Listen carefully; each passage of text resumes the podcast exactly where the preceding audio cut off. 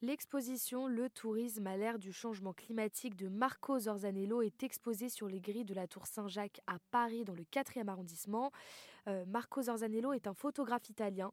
Il n'est pas en France actuellement. Je vais donc rencontrer Régine Felgen qui est la directrice de l'agence Impulsion qui le représente.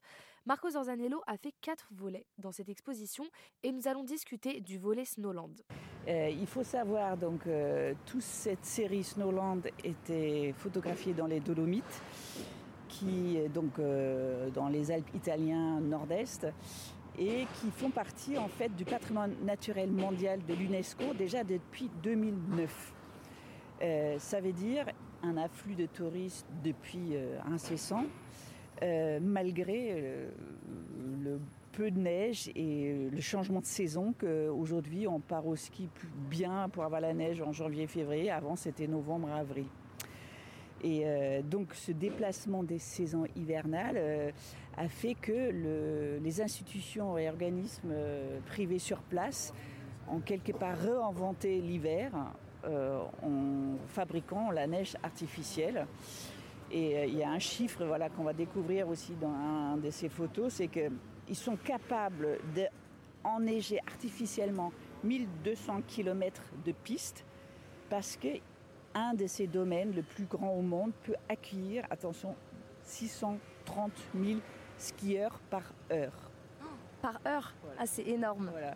Sur les photos, on voit soit euh, la mobilité qui était mise en place voilà, pour transporter la neige, euh, mais on peut aussi commencer par la toute première photo qui se trouve tout à l'entrée de l'expo. On voit un jeune couple photographié euh, en amoureux, mais euh, voilà, dans le montagne sans neige. Et au fond, on, aperçoit en fait euh, la partie artificielle. On voit clairement les pistes artificielles qui ont été créées juste pour, pour les skieurs. C'est ça, ce qui est marrant, c'est que quand on regarde toutes ces photos, on parle de, Snowland, donc on s'attend à, des photos assez blanches avec de la neige, et finalement, on est face euh, à des montagnes grises avec du sable, de la terre, et euh, c'est assez surprenant de, voir ça.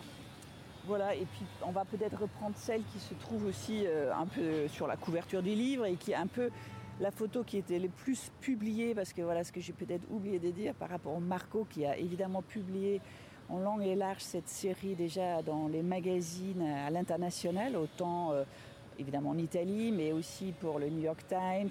Et euh, donc là, euh, sur cette photo de couverture, et en fait qui, est le plus choisi par rapport à la publication de sa série, on voit en fait des traîneaux de chevaux Haflinger, en fait, que, comme à l'époque, qui peut tirer jusqu'à 40 personnes. Mhm.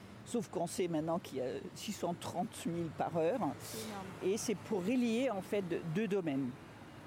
Et euh, voilà, ces, transports en fait euh, qui sont réinventés, ou ces, canons des neiges, il y a des associations environnementales euh, qui voilà, alertent depuis très longtemps que voilà, l'utilisation des terres, la déforestation et la consommation d'énergie et d'eau qui a besoin de cette neige artificielle est totalement dépassée. Mm.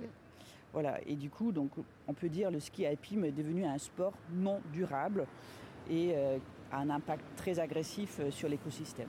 Merci à vous, Régine Felgen. Euh, vous représentez Marco Zorzanello, qui est à l'origine de l'exposition Le tourisme à l'ère du changement climatique, que vous pouvez retrouver sur les grilles de la Tour Saint-Jacques dans le 4e arrondissement de Paris et sur RZN Radio.